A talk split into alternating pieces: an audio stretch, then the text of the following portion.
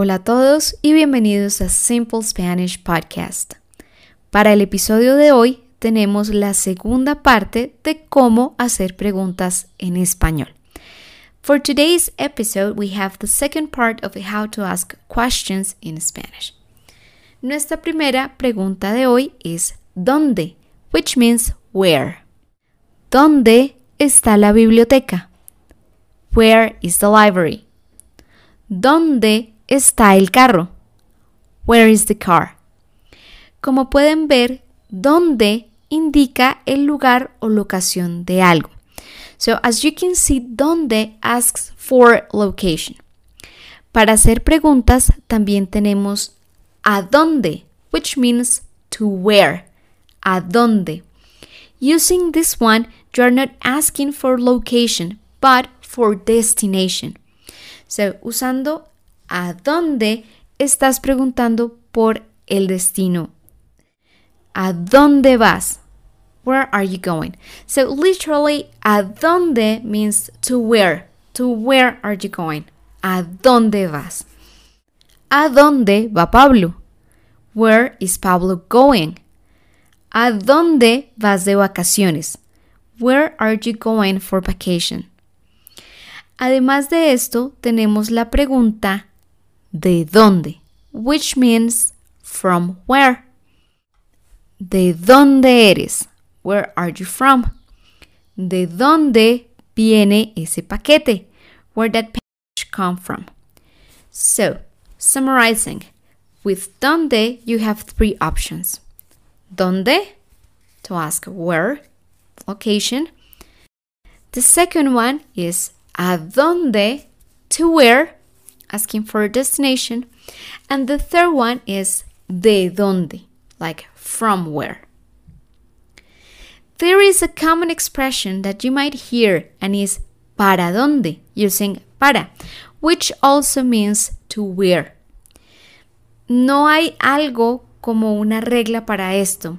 So there's no such thing as a rule, but in general, a dónde o para dónde are most of the time very interchangeable. Entonces puedes decir a dónde vas or para dónde vas. También tenemos cómo, which means how. ¿Cómo estás? or ¿cómo está usted? The difference between these ones would be that ¿cómo estás? is informal and ¿cómo está usted? is formal. So that means how are you?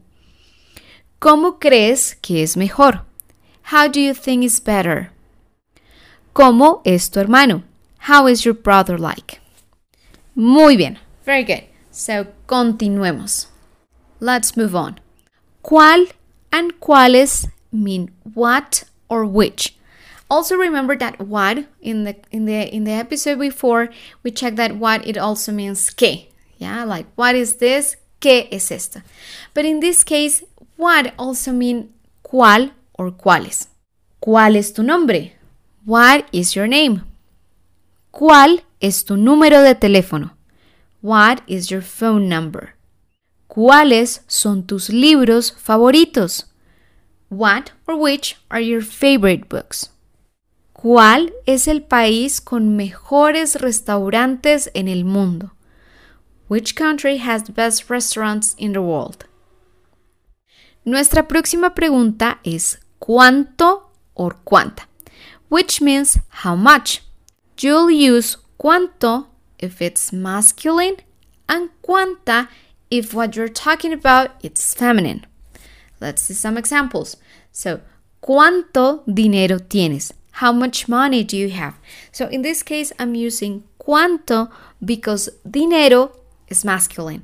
So, ¿cuánto dinero tienes? How much money do you have?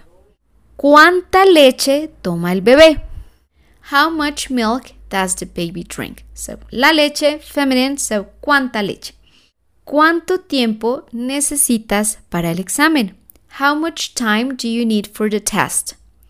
¿Cuánta sal tiene esa receta? How much salt that recipe requires? A very similar question is ¿cuántos or cuántas? But in this case, we would be referring to how many. And as the last one, it would be cuántos if it's masculine and cuántas if it's feminine. Por ejemplo, ¿cuántos hijos tienes? How many children do you have? ¿Cuántas personas hay en la fiesta? How many people are there in the party? ¿Cuántos episodios del podcast has escuchado? So, how many episodes of the podcast have you heard? ¿Cuántas clases de español? How many lessons of Spanish? Muy bien. Now, after listening and reading this episode, try to make different kind of questions you might use in a conversation. And don't worry, we will have a third part of asking questions topic. So keep practicing.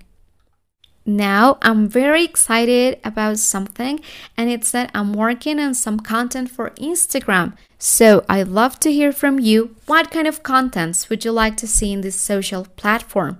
The account is Simple Spanish Official, so you can follow me and leave your comments there using direct message, or you can send me an email to simplespanishofficial at gmail.com. From all the messages, I'm going to pick one person to have a total free 45 minutes coaching session.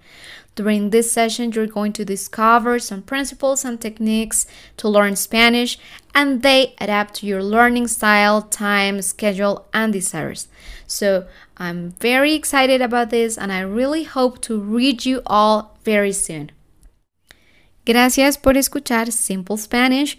Thank you for listening Simple Spanish, and les envío un abrazo muy fuerte. I send you a big hug from Colombia. Hasta la próxima. So, see you soon.